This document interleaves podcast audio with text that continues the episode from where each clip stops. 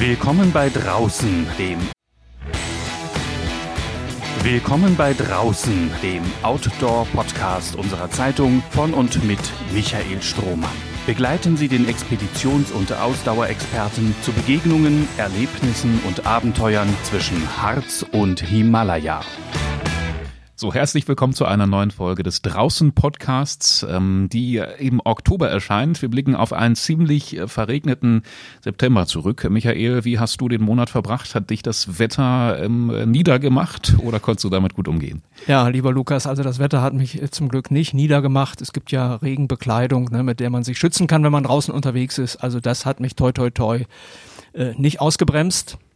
Ja, wir haben, wir, ich habe es genossen, äh, muss ich ganz ehrlich sagen. Es war für die Natur gut, es war einfach ähm, ein, ein schöner Abschluss und ein, ein schöner Kontrast zu diesem doch sehr trockenen ähm, Sommer. Und da sind wir auch schon beim Thema. Es geht ähm, heute um Waldbrände, beziehungsweise konkret um den Waldbrand auch im Harz am Brocken, Michael. Mit wem äh, hast du gesprochen?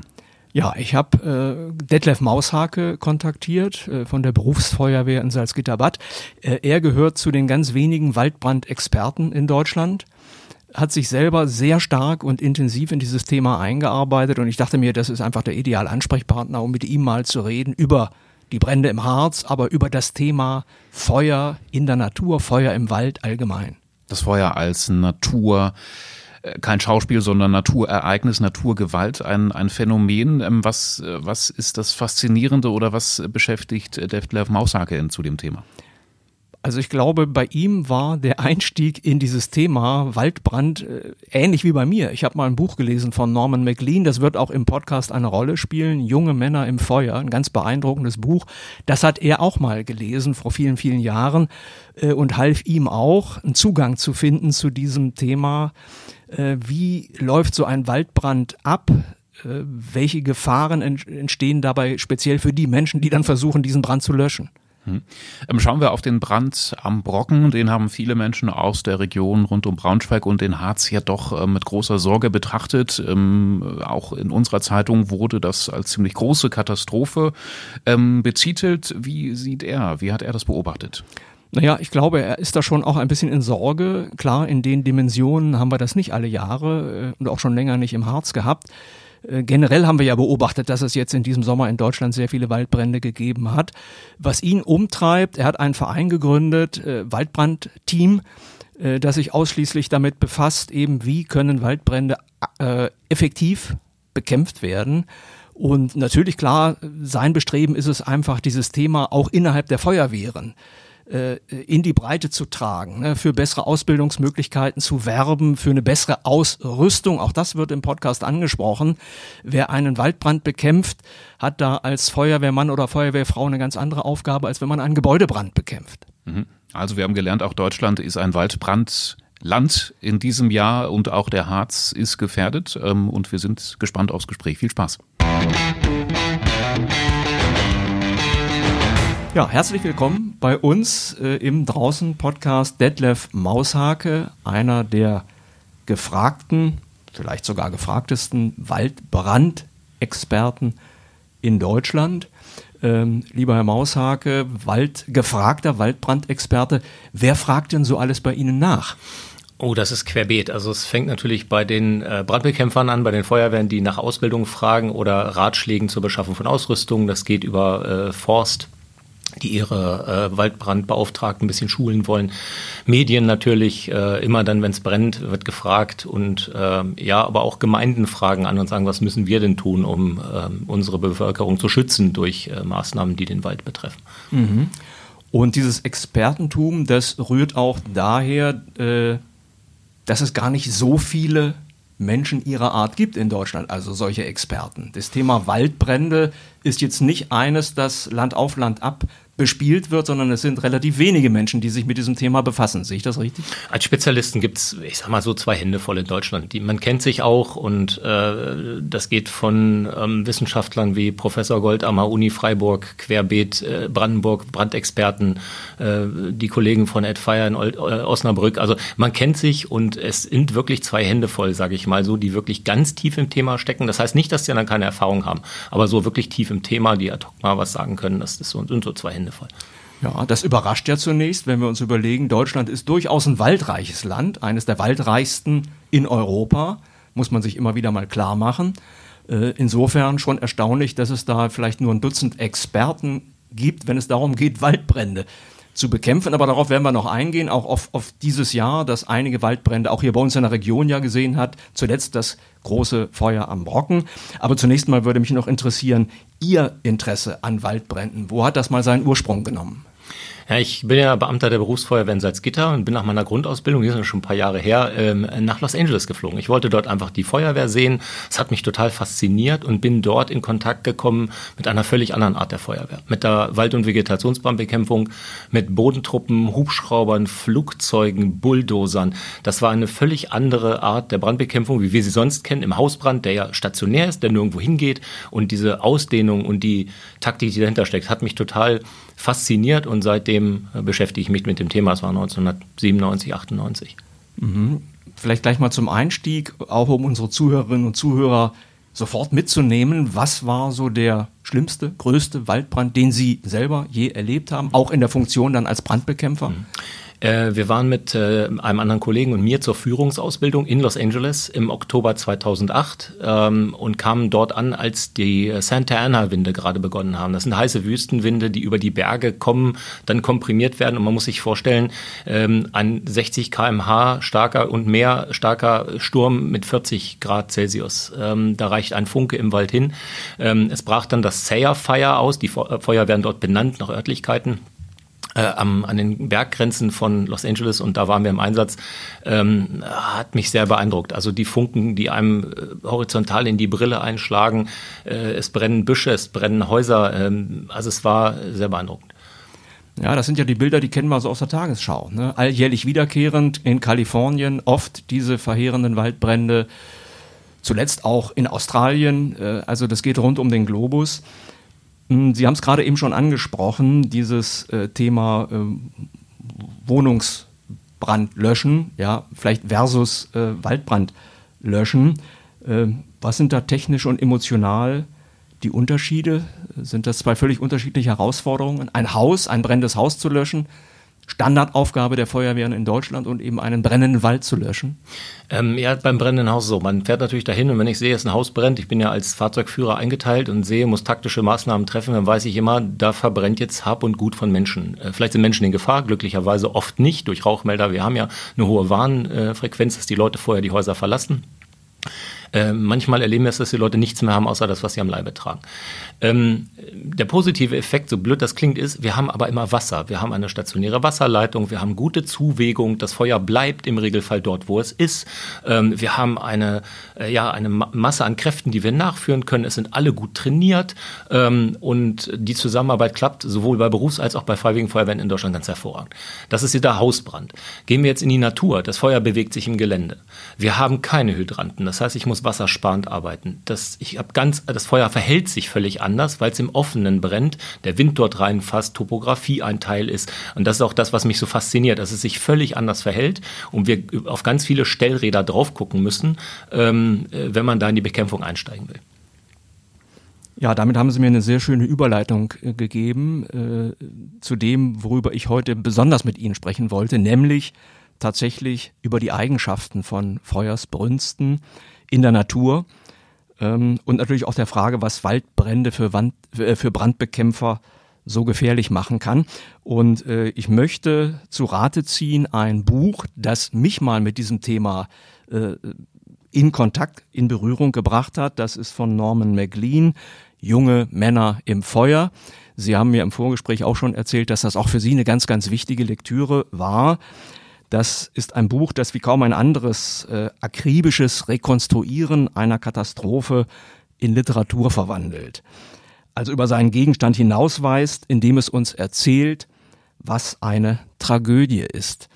Äh, das Buch handelt tatsächlich von 15 äh, Firejumpern in den USA. Das Ganze liegt schon lange zurück. 1949 ist das gewesen.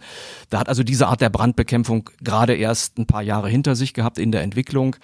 Und von diesen 15 äh, Feuerwehrmännern werden 13 verbrennen. Im Buch heißt es, wie Eichhörnchen verbrennen sie im Wald bei dieser Feuerkatastrophe. Und es geht in diesem Buch um diese archaische Kraft von Waldbränden äh, und was sie Menschen eben abverlangt, die ihr begegnen. Äh, ich möchte da ein, zwei, nein sogar drei Zitate aus dem Buch einfach mal vortragen, auch zur Einstimmung für unser Publikum. Äh, Zitat Nummer eins aus dem Buch von Norman MacLean. Also gab es 1949 erst seit neun Jahren einen Beruf mit der Aufgabe, es mit drei der vier Elemente des Universums Luft, Erde und Feuer gleichzeitig aufzunehmen. Das zeigt uns schon mal äh, tatsächlich, worum es beim Feuer geht und wie es eben eingebettet ist. Äh, zweites Zitat. Und es ist ein tragischer Umstand, dass von der Bekämpfung kleiner Brände nicht viel über die Bekämpfung großer Brände zu lernen ist. Darüber würde ich gerne mit Ihnen dann auch noch sprechen wollen. Und das dritte und längste Zitat. Die Hauptgefahr, die von einem Bodenfeuer ausgeht, ist die, dass es ein Kronenfeuer wird. Das heißt, dass es in die Äste oder Kronen der Bäume steigt besonders dort, wo die Bäume dicht beieinander stehen und ihre Äste miteinander verflochten sind. Also muss die Mannschaft aufpassen, dass ein Bodenfeuer nicht in ein Strauchkieferndickicht vordringt, wo die Äste dicht über dem Boden hängen und leicht von niedrigen Flammen entzündet werden können. Äh, Sie haben vorhin selber schon so ein bisschen erzählt, äh, wie Feuer sich bewegt. Es ist eben etwas Lebendiges, in der Auswirkung etwas Vernichtendes, so deuten wir das ja oft. Aber Feuer ist eben auch etwas Lebendiges. Und äh, von dieser Kraft des Feuers, äh, da würde ich gerne mal etwas von Ihnen hören. Können Sie uns dazu was erzählen? Ja, ich fange mit dem ersten Zitat an. Äh, Erde, Luft und äh, Feuer. Ähm, die ähm, ja, Berufsgruppe, die dort genannt wird, sind die Smoke Jumper oder Rauchspringer, wie es übersetzt heißt. Äh, eine Truppe, die es nur in den USA und in äh, Russland gibt, auch heute noch. Eine Eliteeinheit, die mit Fallschirmen dort abgesetzt werden, wo Bodenkräfte Tage brauchen würden, um ein Feuer zu erreichen. Man muss sich ja die Ausdehnung der Wälder dort vorstellen. Die werden also mit archaischen Werkzeugen, mit einer Kettensäge, mit einer Hacke, einer Schaufel und einem Löschrucksack ähm, und mit einer kleinen Flemmkanne, um Gegenfeuer zu legen, in die Wälder geworfen, um dort Feuer zu bekämpfen. Ähm, es ist so, äh, Feuer ist lebendig. Feuer äh, verzehrt Sauerstoff, verzehrt Nahrung im Sinne von Bäumen. Und äh, deswegen musste ich eben so ein bisschen schmunzeln, als Sie das anführten mit dem Bodenfeuer und Kronenfeuer. Das ist eine der Gefahrensituationen. Dazu muss man ein Verständnis für Vegetation haben. Wo brennt das Feuer hin? Ähm, äh, haben wir eine Chance, es zu halten? Brennt es bergauf, bergab? Das verändert die Bedingungen eines Brandes, was Schnelligkeit, Flammenlänge, damit auch Hitze ähm, auswirkt. Wir sind als Menschen sehr vulnerabel. Wir sind sehr verletzlich. Das heißt, wir können nicht viel Hitze ab. Jeder der sich schon mal verbrannt hat, weiß, ein Sekundenkontakt, das muss keine Sekunde sein, ein Millisekundenkontakt reicht und wir haben Verbrennungen, lange bösartige Verletzungen. Und ähm, wir sind eben auch sehr empfänglich für Hitze. Also wenn es zu heiß wird, hört unser Körper schnell auf zu funktionieren, so wie er soll. All diese Faktoren sind natürlich äh, sehr, sehr dramatisch, wenn das Feuer in die Kronen geht, wenn wir einen, einen Energieoutput, einen, einen Energiefreisatz haben, der dem einer Heizung eines riesigen Industrieobjektes entspricht, auf, auf kürzeste Distanz. Ähm, und das wird oft unterschätzt. Das ist eine der Risiken, die Sie vorhin schon ansprachen bei der Brandbekämpfung. Beim Hausbrand können wir es relativ gut einschätzen, aber dass das so aufzündet, gibt es auch beim Gebäudebrand. Kann man vorher so ein paar Zeichen sehen. Beim Waldbrand ist es aufgrund der, der Dimensionen, der Ausdehnung äh, bei großen Feuern sehr, sehr schwierig, das immer genau vorherzusagen. Mhm. Und Feuer kann sich offensichtlich eben mit großer Geschwindigkeit in der Natur bewegen. Davon erzählt im Übrigen auch dieses Buch von Norman MacLean, denn die Firejumper, die sich damals äh, versuchten, dann noch in Sicherheit zu bringen, mussten erkennen, dass man den Wettlauf mit einem Feuer tatsächlich ganz schnell verlieren kann. Ähm, erklären Sie vielleicht noch mal ein bisschen, also wie eben ja. Feuer tatsächlich Geschwindigkeit aufnimmt, welche Faktoren dabei eine Rolle spielen können. Ja. Also äh, das Buch behandelt ja den Einsatz in Man Gulch in Montana. Da sind die Feuerspringer abgesetzt worden, sollten ein Feuer bekämpfen. Man hat das dazu mal, wie heute auch noch, von unten getan, also unterhalb des Brandes begonnen. Äh, da ist man sicher, das Feuer brennt nach oben, hangaufwärts viel schneller. Das liegt daran, äh, zum einen, wenn wir den Brennstoff in einer Ebene haben und kippen den jetzt mit einer Hangneigung schräg, dann nähern sich die Flammen durch den Wind angedrückt auch noch an den Hang an und das macht erhebliche Beschleunigungen, die zum Teil im Quadrat eingehen. Das heißt, das Feuer rast diesen Hang hoch. Das heißt, von oben herab zu bekämpfen, völlig unmöglich. Und was ist dann passiert? Es hat einen Entstehungsbrand durch Funkenflug unterhalb dieser Truppe gegeben. Das heißt, die waren jetzt zwischen dem Hauptfeuer, das sie bekämpfen wollten, und dem neuen Feuer eingeschlossen. Nach unten ging es nicht mehr zum äh, Fluss und sie mussten nach oben. Und äh, diesen, diesen Weg verliert man immer. Also es gibt zig äh, Beispiele anderer Brände auch, ähm, die äh, Tote gefordert haben. Kalifornien, also äh, oberhalb eines Feuers zu sein. Ähm, die Australier nennen es die Death Man Zone, also wenn man vor dem Feuer ist, ähm, ganz, ganz gravierend, sehr, sehr tödlich die Gefahr. Mhm. Kommen wir mal äh, zu dem, was jetzt hier bei uns passiert ist. Äh, bekämpft worden, weitestgehend so aus der Luft. Also das waren die Bilder, die wir gesehen haben, Flugzeuge sogar aus Italien, die dann eben Löschwasser abgeworfen haben. Gab es dort auch eine Bekämpfung am Boden? Wenn ja, wie hat die ausgesehen? Wenn nein, warum hat man darauf verzichtet? Also äh, bei stehendem Totholz, das ist jetzt nicht nur ein Harzer Problem, das ist ein Problem in der sächsischen Schweiz gewesen, das ist überall da, wo wir tote stehende Bäume haben aufgrund des Käferbefalls, Klimawandel. Der Grund ist erstmal egal, es stehen dort tote Bäume, bei denen ich die Standfestigkeit nicht einschätzen kann. Also kann ich ruhigen Gewissens als Einsatzführer niemanden dorthin schicken, wo dem ein Baum auf den Kopf fallen kann, denn dann ist der Mann tot. Also ich, das Risiko ist zu groß. Jetzt muss man eine Betrachtung finden. Ähm, und da sage ich immer, es ist der Mittelweg zwischen völligem Naturschutz und alles beräumen.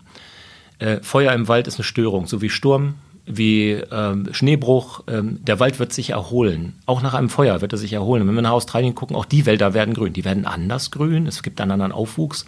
Aber es bleibt nie komplett tot.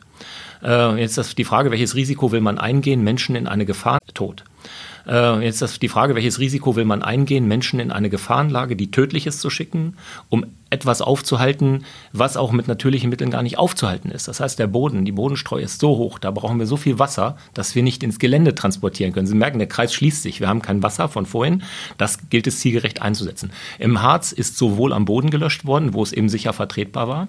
Es ist mit äh, Harvestern, also mit Baumerntemaschinen, sind auch Schneisen in den Wald gemacht worden, um Bekämpfung zu ermöglichen aber ähm, der Großteil ist aus der Luft passiert. Jetzt muss man eins wissen, äh, Hubschrauber, Flugzeuge, der Waldbrand ist unter Kontrolle. Nein, das ist es nicht. Es ist wie, ja, wie beim Militär. Ich brauche den Kampf der verbundenen Waffen. Ich brauche Panzer für uns Löschfahrzeuge. Ich brauche Infanterie, also Bodentruppen, die mit Schläuchen oder sogar mit einer Hacke, einer Schaufel losrennen. Und ich brauche die Luftwaffe, also den, die Luftunterstützung. Und da ist das wichtige Wort Unterstützung. Alles, was abgeworfen wird, drückt das Feuer runter, solange wir die Glutnester am Boden nicht ausmachen. Ähm, ja, also das ist, ist ein Zusammenspiel der Kräfte muss passieren. Das ging im Harz kaum anders als mit den Luftfahrzeugen, weil man konnte niemanden reinschicken. Mhm. Jetzt haben wir eingangs schon gesagt, dass das Thema Waldbrandbekämpfung in Deutschland nun noch kein sehr verbreitetes ist. Ähm, kommt das jetzt langsam, also mit Zunahme der Waldbrände entsteht da auch schon so ein Bewusstsein, Mensch, also auf diesen Aspekt müssen wir sehr viel besser achten und natürlich auch in der Ausbildung reagieren. Ist da schon was in Bewegung gekommen? Ja, also äh, man muss deutlich sagen, ja. Ähm, wir haben natürlich den Föderalismus, also jeder möchte sich da so ein bisschen einbringen. Äh, damit möchte ich auch die Diplomatie lassen. Also es ist manchmal schwierig, einen Konsens zu finden, aber es gibt natürlich, es wird ins Ausland geguckt, es wird nach Amerika geguckt, es wird nach Frankreich, nach Portugal geguckt und man pickt sich die für Deutschland tragfähigen ähm, Ausbildungs- und Taktikmodule raus und sagt, okay, was kann denn funktionieren? Wir können weder Amerika nach Deutschland importieren, noch Frankreich, noch Portugal, aber wir können uns Dinge angucken, die auch für unsere Feuerwehrkräfte und für die Forstleute funktionieren. Und das wird schon äh, gemacht. Also wir bilden aus, es gibt andere Einheiten in Deutschland, die ausbilden. Ähm, das Land Niedersachsen hat Fahrzeuge beschafft, speziell für diesen Einsatzzweck, hat sehr viel Geld in die Hand genommen, die auf Basis der französischen äh, Waldbrandfahrzeuge, die hoch bewährt sind, ähm, basiert, um Einheiten aufzustellen, die dann in den Einsatz gehen. Das Team, eines dieser Teams war auch schon in Frankreich dieses Jahr zur Unterstützung. Ähm, man guckt, was andere Länder machen und was können wir nutzen. Und da ist viel in Bewegung. Äh, die Feuerwehren und auch die Forste sind aufgewacht und haben gesagt, okay, wir müssen an dem Problem etwas tun, möglichst bevor wir Bücher schreiben müssen, in denen der Tod von äh, Feuerwehrleuten beschrieben werden muss. Mhm, ja. Und äh, die Ausrüstung, das klang schon an, die ist eben etwas anders für Brandbekämpfer, die dann wirklich am Boden gegen das Feuer vorgehen müssen. Die müssen sehr viel leichter ausgerüstet sein, um eben auch im Gelände überhaupt eine gewisse Beweglichkeit zu haben. Also wie sähe eine Ausrüstung, eine ideale aus, um Waldbrand am Boden zu bekämpfen? Ja, wir müssen mit der Bekleidung anfangen. Also für die Gebäudebrandbekämpfung haben wir sehr dicke Bekleidung. Die soll uns schützen, wenn es zu einer Durchzündung kommt, damit wir eben wirklich in diesem heißen ich sag mal, Bau, äh, in dem das Feuer brennt, in dem Wohnungsbrand äh, arbeiten können, ohne uns selber in Gefahr zu bringen. Wir brauchen Atemschutztechnik für den Gebäudebrand. Ähm, diese Technik kann ich im Gelände nicht so einsetzen, äh, weil die Einsatzzeiten begrenzt sind. So ein Atemschutzgerät, 20 Minuten, halbe Stunde ist das leer. So ein Waldbrand geht vier Tage. Ähm, das ist logistisch und auch menschlich nicht leistbar. Wir brauchen eine Form von Atemschutz, also dass wir diese Partikel und den Rauch nicht so einarbeiten, äh, einatmen. Äh, eine leichtere Bekleidung, eine dünnere Bekleidung, die uns mobil im Gelände macht. Ich sage mal, es würde auch keiner im Wintermantel wandern gehen im Sommer. Ja, so muss man das vergleichen. Das, äh, man ist da schnell auch an der körperlichen Grenze. Vernünftiges Schuhwerk, einfache Handschuhe, ähm, da ist weniger mehr, einen leichten Schutzhelm dazu, eine Schutzbrille als Augenschutz und damit hat man schon viel gewonnen. Wer wandern geht, weiß, man packt sich auch ein Getränk ein, vielleicht ist es ein Jagertee oder ein Schluck Wasser. Das ist bei der Waldbrandbekämpfung natürlich kein Jagertee ist, sondern eben Wasser oder leichte Getränke, isotonische Getränke, damit die Kräfte im Gelände was trinken können, vielleicht ein kleiner Energieriegel. Äh, und damit hat man schon eine super Ausrüstung, um im Gelände aktiv und gut arbeiten zu können. Muss man da die physische Ausbildung dann auch äh, intensivieren? Also weil man eben doch, ne, man ist, man muss sich draußen bewegen, man muss Strecke zurücklegen. Äh, ist das körperlich fordernder als jetzt die Bekämpfung eines Wohnhausbrandes?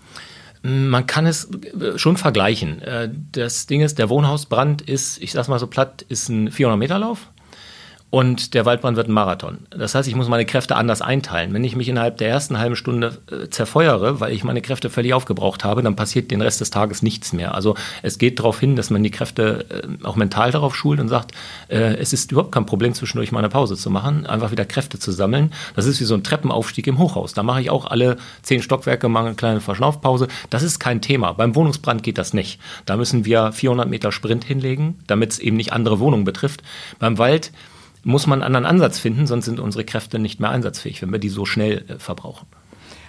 Welche Partner benötigt die Feuerwehr, um eben ihre Aufgabe, speziell bei Waldbränden, effektiv leisten zu können? Also es geht ja ne, vielleicht nicht nur um die Brandbekämpfer als solche. Welche anderen Institutionen, welche Partner sind erforderlich, damit das insgesamt gut funktioniert? Ja, wenn man ein ideales Bild malt. Natürlich hat die Feuerwehr, die äh, ist die Speerspitze der Brandbekämpfung. Wir haben in Deutschland ein hervorragendes System an freiwilligen Feuerwehren und auch Berufsfeuerwehren. Flächendeckend, äh, wenn wir auf den Knopf drücken, stehen Ehrenamtliche und Hauptamtliche bereit und fahren los. Das ist die Speerspitze und die werden die Hauptlast immer tragen müssen. Aber wie beim Gebäudebrand fangen wir ja auch nicht an, wenn es brennt, sondern beim vorbeugenden Brandschutz. Wir machen Treppenräume, damit die Leute rauskommen. Wir machen Rauchschutztüren, damit der Rauch sich nicht ausbreitet. Auch das wäre eine Möglichkeit und da kommt die Forst ins Spiel. Waldbesitzer, Forstbesitzerverbände, äh, Landesforsten und so weiter, mit denen man sich an einen Tisch setzen müsste, um zu sagen, okay, an welchen, in welchen Teilen müssen wir vorbeugende Brandschutzmaßnahmen machen? Brandriegel pflanzen, äh, eventuell Entfernung von Teilen des Totholzes. Also nicht so einen cleanen Wald schaffen, sondern einfach sagen, okay, wenn hier ein Feuer entsteht, welches Potenzial hat das, wenn wir beim Harz bleiben? Kann es diesen ganzen Hang rausnehmen? Können wir eine Unterbrechung in den Hang reinmachen, menschgemacht? Wir erhalten den äh, Zustand des Nationalparks, aber wir haben eine Chance, das Feuer zu bekämpfen. Sonst sind wir chancenlos. Also der, der vorbeugende Teil muss da ein bisschen mit rein. Wir haben Fachleute. Ich sagte schon, diese äh, zwölf äh, treibenden Köpfe, die haben natürlich Truppen hinter sich. Also äh, allen voran äh, die Gruppe von Ed Fire mit sehr vielen Einsatzkräften. Wir sind etwa 80. Allein in unseren Reihen 15 Fachberater, die genau dann losfahren, um Einsatzleitungen zu beraten und sagen, okay, guck mal, äh, das sind sinnvolle taktische Maßnahmen. Es kann nicht jeder alles können. Auch beim Chemieunfall holt sich die Feuerwehr Berater. So ähnlich muss man das sehen. Äh, Meteorologen, also auch unsere Leute haben auch eine gewisse Kenntnis von Meteorologie. Äh, was machen äh, Tiefdruckgebiete mit dem Wind am Boden? Also diese ganzen Einflussfaktoren gehören dazu in die Betrachtung. Und ich glaube, wenn sich alle Beteiligten emotionslos an einen Tisch sitzen, und das ist wichtig. Wir reden über die Sache Waldbrand und da geht es schnell um Emotionen. Wir wollen den Wald schützen, Naturschutz. Äh, wir wollen unsere Leute schützen, Feuerwehr. Also äh, und da muss man einen Graubereich finden, mit dem alle leben können. Und ich glaube, dann äh, das wäre der richtige Weg. Mhm. Also meine Frage sollte auch abzielen eben auf den Zustand, in dem sich möglicherweise dann andere Verbände befinden. Also man kann sich ja vorstellen, es wird dort vor Ort werden auch Rettungsfahrzeuge gebraucht, Sanitäter die Polizei, also wer auch immer dann dort auch bei so einem Waldbrand vor Ort sein müsste, um Teile der Aufgaben zu erledigen, äh, sind die eben alle auch schon ausreichend vorbereitet auf solch eine Situation. Sie, sie kommen dahin und stehen da vor einem lodernden äh, Feuer, vor einem brennenden Wald. Äh, sind die auch alle schon so weit, wie sie sein müssten, um der Aufgabe gewachsen zu sein? Wir haben natürlich, wenn wir bleiben wir beim Harz, also in der Ebene ist es in der Regel kein Problem. Da können wir im Rettungswagen fast überall hinfahren. Und wenn wir nicht hinfahren können, es gibt Forstrettungspunkte, auch ja für Forstarbeiter, wenn die zu Schaden kommen, äh, der Rettungsdienst ist gerade gut aufgestellt. Gehen wir ins Gelände, Harz, Gebirge, da muss man ein bisschen anders gucken. Und da kommt die Erfahrung der Experten aus dem Ausland. Man empfiehlt der Einsatzleitung, sagt einem der Hubschrauber, dass er notfalls als Rettungshubschrauber nur zum Transport des Verletzten aus, dem, aus der Lage oben ins Tal zum Rettungsdienst zur Verfügung stehen muss. Denn der Rettungswagen kann nicht auf den Waldweg in Harz fahren. Das schafft er einfach vom Fahrgestell her nicht. Ähm, es sind noch nicht alle äh, Beteiligten wie Polizei, Rettungsdienst perfekt vorbereitet. Aber was ist perfekt? Also wir müssten alle so ein bisschen an Bord holen. Das gilt auch für die Piloten der Hubschrauber, die im Regelfall meist Polizei- oder Militärpiloten sind. Die haben so eine Grundsatzschulung teilweise für Waldbrandbekämpfung erhalten, aber ähm, Strafverfolgung ist etwas anderes als Waldbrandbekämpfung. Auch wenn ich eine Außenlast mit diesem Behälter drunter fliegen kann, heißt das noch nicht, dass ich gut Feuer bekämpfen kann. Das ist jetzt kein Anwurf, sondern einfach nur eine Feststellung. Aber da ist eine riesige Bewegung drin. Also alle Beteiligten reden miteinander. Es gab eine Riesenübung im Harz äh, mit Beteiligung von privaten Hubschraubern, Bundespolizei war man aber dabei, Landespolizei. Man redet miteinander und das ist wichtig, damit man diese Entwicklung anschiebt. Wir werden die vergangenen zehn Jahre, wo man hätte schon was machen können, nicht aufholen, aber es passiert sehr viel. Mhm. Es ist ja das, was wir da beobachten, möglicherweise, vielleicht sogar wahrscheinlich zurückzuführen auf das Thema Klimawandel.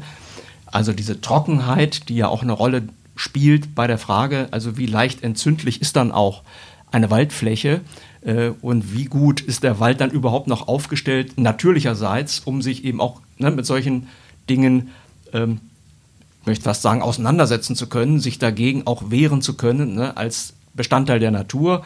Da sind die Bedingungen einfach schlechter geworden durch den Klimawandel. Und die Frage, die ich jetzt noch hätte, äh, müssen wir uns dann nicht alle stärker befassen, tatsächlich mit der Kraft des Feuers, mit der Kraft des Windes und des Wassers, Stichwort eben auch Überflutungen, die uns alle beschert werden durch den Klimawandel. Also müssten wir uns insgesamt als Gesellschaft, auch jeder einzelne von uns, sich einfach viel, viel stärker mit diesem Thema befassen und es eben nicht belassen bei 15 Minuten abends in der Tagesschau, sich sowas mal anschauen und dann per Fernbedienung sozusagen den Alltag auch wieder wegzuschalten. Also ich kann einen Film empfehlen, den gibt es auch auf einem großen amerikanischen Filmanbieterportal kostenlos im Internet, ohne Werbung zu machen. Der heißt Ein Wald klagt an. Der ist von 1900 um die 60 gedreht worden in der Lüneburger Heide. Ähm, auch dort sieht man schon ähm, Leichtsinn des Menschen. Und der Mensch ist für über 90 Prozent aller Waldbrände verantwortlich. Wir haben verlernt, mit ein bisschen äh, mit dem Feuer zu leben. Früher hatte jeder einen Ofen zu Hause, einen Kamin. Wir haben auf äh, offenem Feuer gekocht. Äh, das ist mit Elektrizität weg. Damit ist die, der Bezug zum Feuer weg. Und es gibt ja das äh, Lied von der Glocke von Friedrich Schiller, wohltätig ist das Feuers Macht, wenn der Mensch sie bezähmt bewacht. Äh, ja, aber diese Bewachung mangelt bei manchen im Kopf, weil wir es nicht mehr gewohnt sind. Das heißt, da wird gegrillt, wo man nicht grillen sollte, es wird im Wald geraucht. Wir haben Rauchverbot von Ende März bis Ende Oktober in den Wäldern, laut Waldgesetz. Ähm, das ist vielen Menschen nicht bewusst.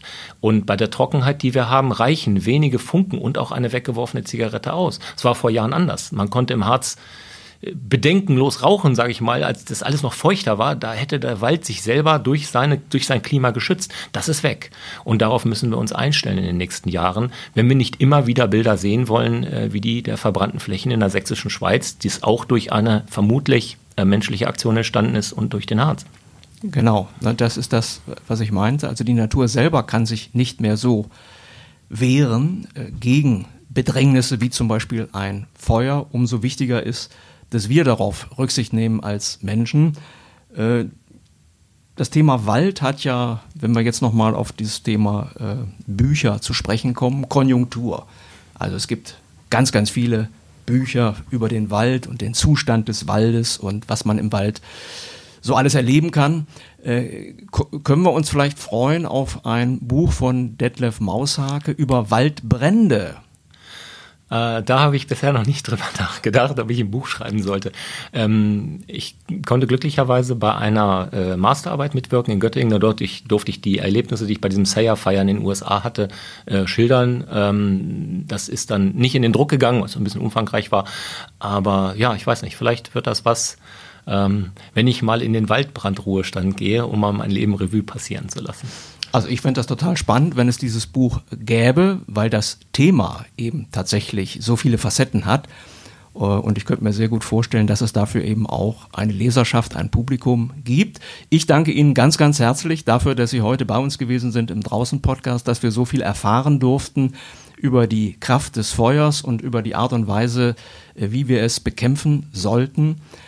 Ich wünsche Ihnen einfach alles Gute für die Zukunft und äh, vielleicht kommt das Buch dann ja irgendwann mal und dann geben Sie mir bitte vorher rechtzeitig Bescheid. Vielen Dank für die Einladung. Äh, ja, ich werde mich melden, wenn das Buch dann druckreif ist. Mehr Podcasts unserer Redaktion finden Sie unter braunschweiger-zeitung.de slash podcast.